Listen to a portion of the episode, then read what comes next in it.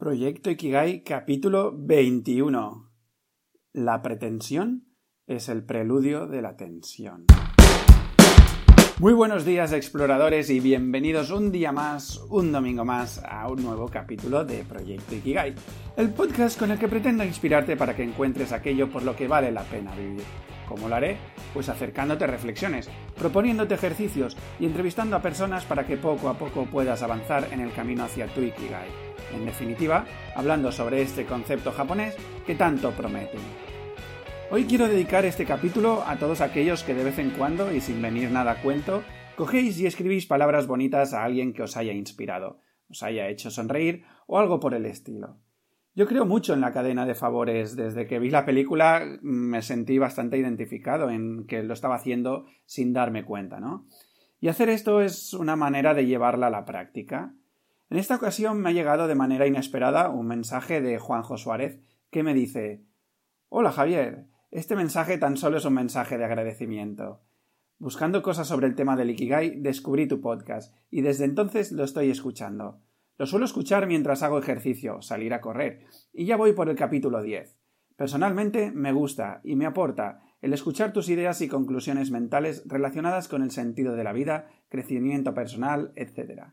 De momento me está ayudando a componer un poco mi propio Ikigai y espero poder llegar a él dentro de poco. Así que gracias por ayudarme en este proceso de aclaramiento mental. ¿Hablamos? Muchas gracias, Juanjo. La verdad es que está siendo toda una aventura esto del podcast y, bueno, palabras como las tuyas me, me, llenan muchísimo. Y también me han llegado varios mensajes de Silvia Fusalva de agradecimiento y ánimos para seguir con este proyecto Ikigai. De verdad, muchísimas gracias de todo corazón a los dos y a todos aquellos que sé que lo pensáis, aunque no me hayáis escrito nada directamente. Y os animo a que sigáis compartiendo palabras amables y llenas de amor a todos aquellos que os inspiran os hacen reír, disfrutar y en definitiva os ayudan a tener una vida más plena y placentera.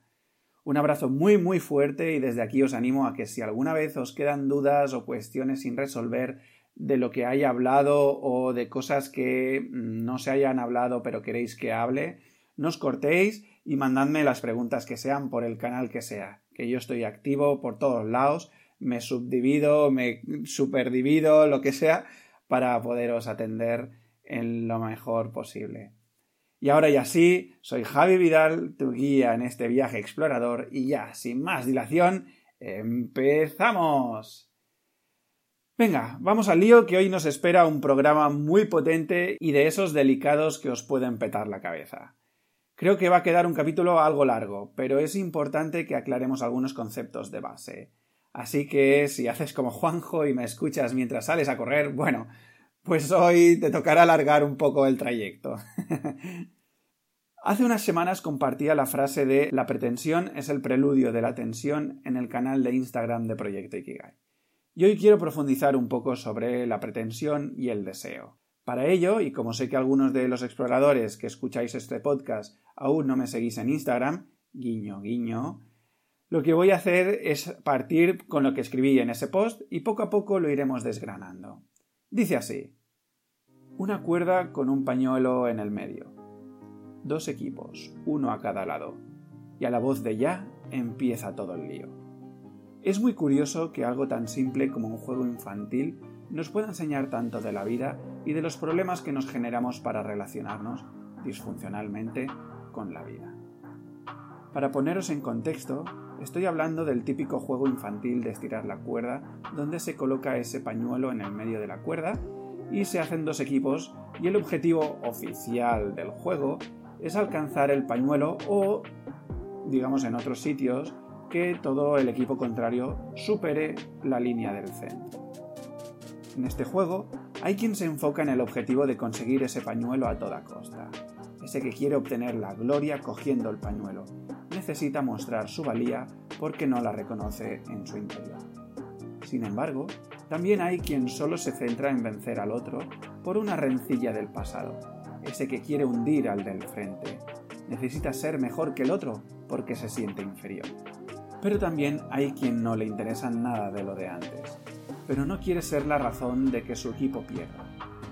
Ese que quiere encajar en el grupo necesita amor o cariño porque no se siente digno de él y no se lo da a sí mismo. Y a la voz de ya empieza todo el lío. En este ejemplo os he puesto tres historias de tres personas distintas, pero si os fijáis las tres tienen su particular pretensión o deseo. Os recuerdo, uno tiene la pretensión de acariciar la gloria, otro el deseo de humillar o vengarse de su compañero, y el último quiere encajar en un grupo. Pero si dedicara un poco más de tiempo, estoy seguro de que encontraría más deseos. La perfección, el reconocimiento, el sentirme orgulloso de mí mismo, el de querer demostrar a los demás, el de bajar de peso, estar en forma y un sinfín de pretensiones. ¿Os suenan algunas de ellas? Pero bueno, como digo en la frase que inicia este episodio, todos y cada uno de estos deseos son la antesala de nuestro malestar, el preludio de la tensión. Para seguir avanzando en el capítulo de hoy necesitamos entrar en el concepto del deseo. A machete. ¿Te parece si lo hacemos un poco interactivo esto? Bueno, a ver, interactivo en la medida que un podcast te lo puede permitir, ¿no? Pero venga, va, en plan experimento. Aprovechando que es septiembre y que estamos construyendo aquí, ¿no? Lo que puede ser o protagonizar nuestro próximo año, empieza apuntando en una lista tus deseos del año. Ya sabes, el típico dejar de fumar, perder unos kilitos, aprobar no sé qué, conseguir un trabajo nuevo, mm, querer no sé cuántos, mm, todo aquello que sea lo que desees no me gustaría condicionarte, ¿vale? Simplemente cierra los ojos y piensa o conéctate con aquello que deseas conseguir en el próximo año. Antes de seguir, revisa lo que has escrito. ¿Tienen tus deseos algún punto en común? Venga, va, explora bien. ¿Por qué deseas lo que has escrito en la lista? Básicamente, la primera capa que uno extrae del deseo es que tras estos deseos hay unas ganas de mejorar algo. Puede ser mejorar algo de uno mismo o mejorar algo del entorno. Entendiendo el entorno, pues el mundo o entendiendo el entorno, pues algunas cosas de las personas que me rodean, el trabajo, etcétera, etcétera. Pero claro, ¿qué significa querer mejorar? ¿Qué necesita uno para querer mejorar? Pues si lo exploras, básicamente para querer mejorar lo que se necesita es un juicio. El juicio de que lo que ahora tengo no es lo suficientemente bueno. ¿Sí? Vale. Dejemos esto aparcado por un lado y analicemos ahora paralelamente otra cosa. Puede suceder que ante un deseo yo tenga dos actitudes principales. La primera sería la de perseguir mis deseos hasta conseguirlos. Por ejemplo, el típico sueño, ¿no?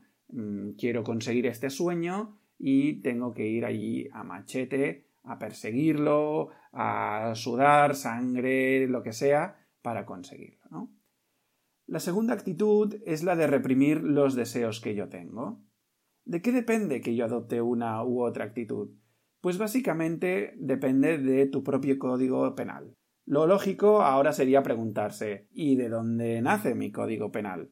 Es decir, yo tengo un código penal de donde me nace.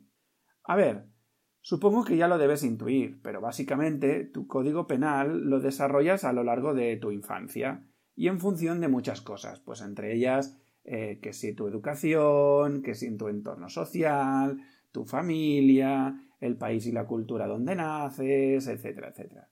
Te pongo un par de ejemplos para que acabes de integrar lo que estoy diciendo y no se nos vaya mucho la cabeza. Imagínate que he ido a casa de un amigo que ha organizado una barbacoa allí en su casa y de repente empiezo a conocer a una chica con la que me entiendo súper bien y al cabo de unas horas me entra como el deseo de querer besarla, pero tengo pareja estable.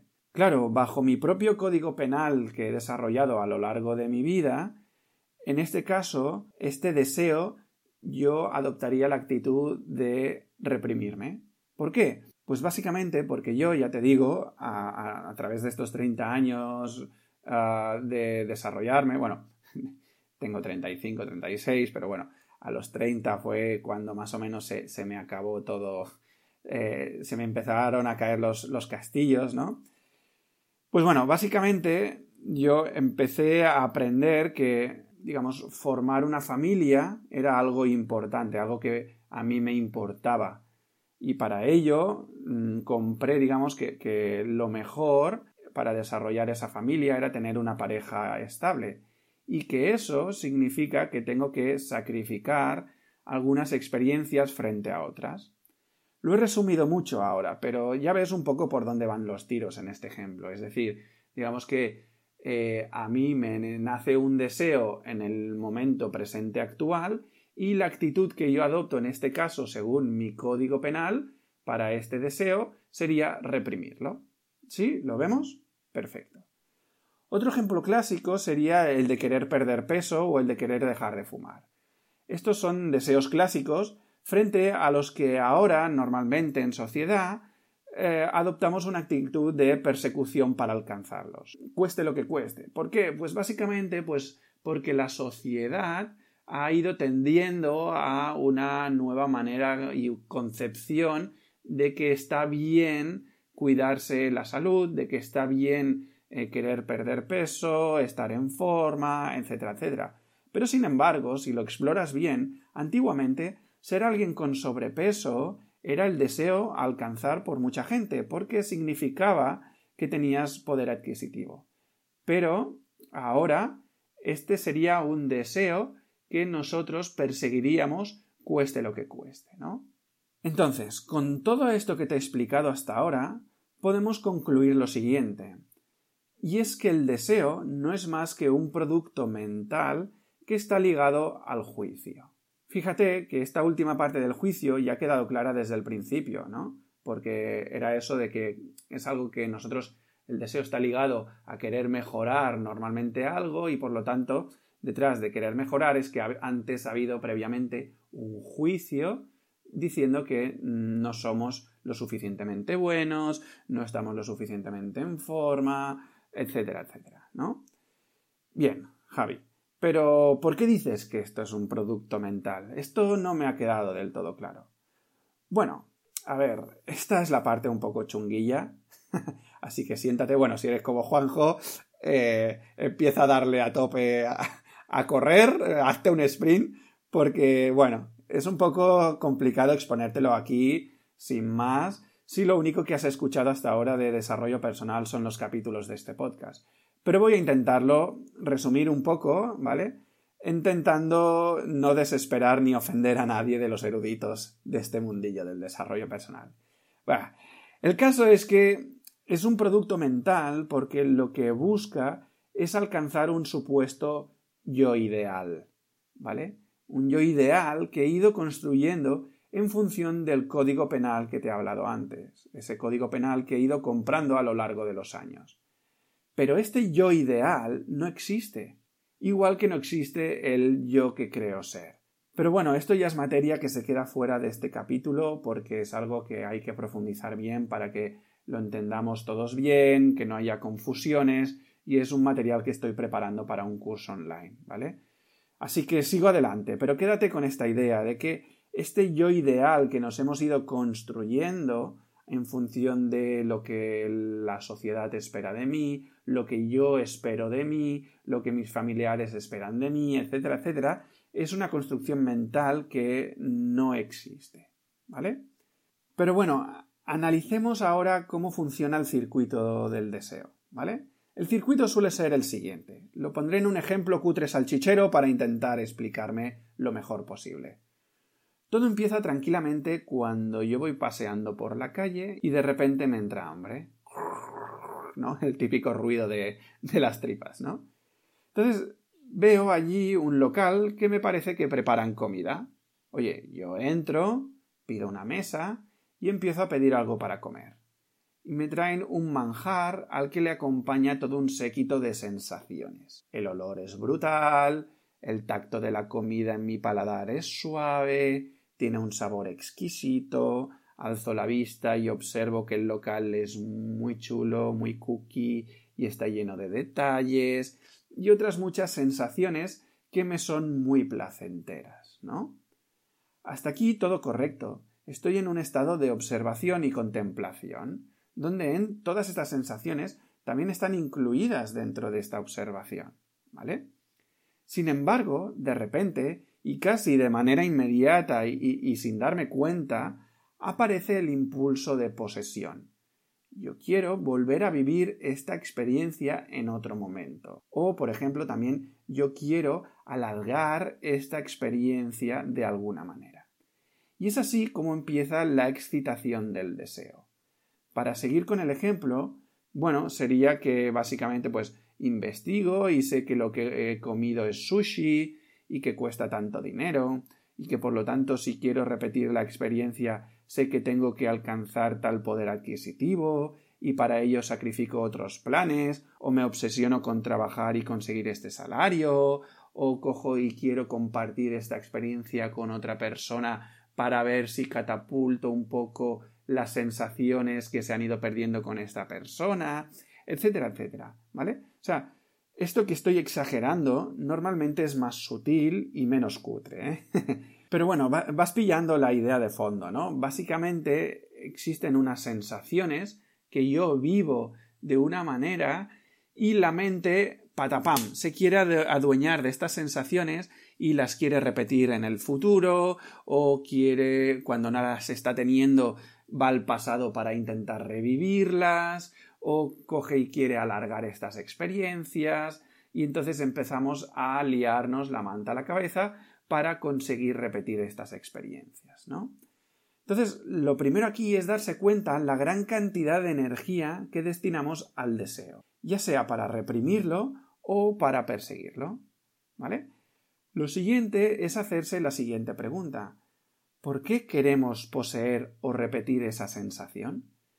Pues bien, básicamente porque siento que no tengo suficiente, porque pienso que me faltan un montón de cosas. Es decir, básicamente porque vivimos en un estado de carencia permanente. La cual cosa es totalmente falso, porque la vida no es carencia, la vida es abundancia, es un banquete festivo como aquellos que hacían los galos de Asterix y Obelix al final de los cómics donde se juntaban todos a comer jabalís asados, bueno, y aquellos que sean vegetarianos pues a, a comer brócoli asado o lo que sea, ¿no?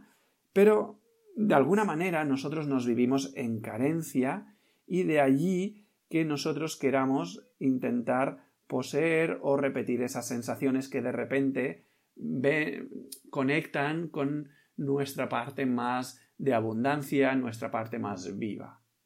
Entonces, ¿qué, ¿qué, hago frente a un deseo, Javi? Joder, es que ya me tocaste la pera con lo de los objetivos y ahora me da la sensación que me estás queriendo eliminar los deseos, ¿no? Y esto por aquí sí que no paso, Javi. Hostia, mmm, déjame en paz, déjame vivir, ¿no? Como decía la canción de Jarabe de Palo. Y no, no, tranquilos, no estoy pretendiendo que eliminéis los deseos y que ahora, a partir de ahora, ni os pongáis objetivos, ni deseos, etcétera, etcétera. Ya sabéis que no va de esto. Simplemente os estoy exponiendo todo esto para que intentemos comprender entre todos cómo funciona todo este juego de la mente que nos tiene prisioneros. ¿Vale? Lo primero que me gustaría que se entendiera con todo este capítulo, además de la explicación que he hecho hasta ahora sobre el deseo, es lo siguiente. Y es que tener deseos no es bueno ni es malo, simplemente es un indicativo que te está marcando en qué áreas de tu vida no estás satisfecho o satisfecha. Es una invitación que nos hace para que nos paremos y exploremos por qué no estamos satisfechos. Simplemente es eso. Por lo tanto, frente a un deseo, lo chulo sería que, oye, no nos obsesionemos para alcanzar ese, ese deseo y tampoco nos obsesionemos con reprimir ese deseo. Simplemente, si lo vemos muy claro, que estamos como, entre comillas, obsesionados por ese querer conseguir algo, por, ¿no? por esa pretensión que de manera inmediata nos lleva a estar tensionados, ¿no? Por querer alcanzarla o por querer reprimirla, simplemente nos demos cuenta, ¿no? Y nos paremos un momento y digamos, a ver, a ver, ¿qué está queriendo decir esta tensión que tengo en el cuerpo por querer reprimir o por querer alcanzar esto, esto de aquí? ¿Qué, ¿Qué me está diciendo? ¿Cuál es la carencia que estoy viviendo yo? ¿Por qué no estoy viviendo la abundancia que sé que es propia de la vida? ¿no? Y nos hagamos poco a poco estas preguntas y poco a poco vayamos introduciendo este tipo de preguntas en nuestra vida para que esa tensión que nos genera rigidez en nuestra propia vida la vayamos calmando y vayamos poco a poco eh, siendo un poco más como flexibles, ¿no? Un poco más bailando con la vida. Esto cuesta mogollón, no te creas que, yo lo tengo resuelto, ¿eh? O sea, yo soy el primero que mm, me tensiono muchísimo, pues pensando qué va a ser de este proyecto, cómo puedo hacer que este proyecto llegue a más gente, cómo puedo lograr que eh, ser un poco más eh, sabio, inteligente para no sé qué, para trasladaros más valor, eh, yo qué sé, ¿no? Un montón de cosas, porque al final, joder, la, la educación que hemos recibido es la que es y son muchos años más con esa, con, trabajando ese corsé que trabajando por la libertad de, mi esencia, ¿no? Pero bueno, sí que poco a poco, haciendo estas reflexiones y poco a poco haciéndome estas preguntas, cuando me doy cuenta de que realmente estoy tensionado, ¿no? Puedo ver que detrás de eso, pues yo estoy viviendo una carencia y me puedo plantear por qué estoy viviendo esa carencia, si tiene sentido vivirme esa carencia, o si realmente es un producto mental, etcétera, etcétera, ¿no? Y bien, voy a dejar este capítulo por hoy, esperando que te salgan algunas dudas que podamos explorar todos juntos, ¿vale? Sé que hoy he apretado un poco el pedal del acelerador en esto del profundizar y que puede que te haya generado muchas roturas de cintura. Sé que eso duele, porque, bueno, normalmente cuando juego a fútbol eh, suelo ser defensa y me han roto muchísimas veces la cintura los delanteros. Y la clave está en aprender de estas roturas, analizarlas y ver qué puedes hacer para adelantarte al delantero y evitar esa rotura, ¿no? Que eso es lo que conseguimos con estas preguntas y estas observaciones y este pararse, ¿sí? Al menos esta es la intención de los capítulos como este. Recuerda por eso que me tienes a tu disposición. Para cualquier cosa que necesites, no seas tímido, no seas tímida. Escríbeme. Puedes hacerlo a través de cualquiera de las redes de este proyecto, que sí Instagram, que sí Facebook, que sí LinkedIn, que sí directamente a través de proyecto Ikigai barra contactar, ¿vale? Quizá la más activa que tengo ahora mismo sea Instagram, pero es que me da igual por dónde me contactes lánzate, pregúntame. Esto es un ejercicio en el que yo voy aprendiendo también gracias a ti, voy aprendiendo a través de tus preguntas. Yo no tengo todas las respuestas, ¿de acuerdo? Simplemente intento traeros lo que yo voy experimentando en mi día a día. Y nada, espero que te haya gustado realmente. Si te está siendo útil todo esto que vamos hablando en este podcast, la verdad es que te estaré muy muy agradecido si todo esto lo, vas compartiendo pues con conocidos, con algún familiar o con cualquiera que creas que se puede beneficiar de escuchar todo esto. Porque la verdad es que cuando te empiezan a hablar de todas estas cosas, no sé, te coge un no sé qué que te hace pues investigar un poco más, poner las cosas en duda y poco a poco crecer y realmente expandirte como, como ser humano, ¿no? Y bueno, si no lo has hecho aún, acuérdate también de suscribirte pues en Spotify o en iVoox y de eso, lo típico de ponerme las 5 estrellitas en iTunes o en las diferentes plataformas de escucha que uses en esto del podcast, ¿no? Así poco a poco iremos haciendo crecer la cadena de favores y será más fácil que localicen nuestra tribu de exploradores. Ampliaremos esta familia y conseguiremos que cada vez más personas poco a poco vayan encontrando su Ikigai. Bueno, lo de poco a poco lo he dicho porque me sale como coletilla, pero vamos, que si es rápido, pues es rápido, no pasa nada. Y exploradores, hasta entonces, seguimos en la aventura de esta vida.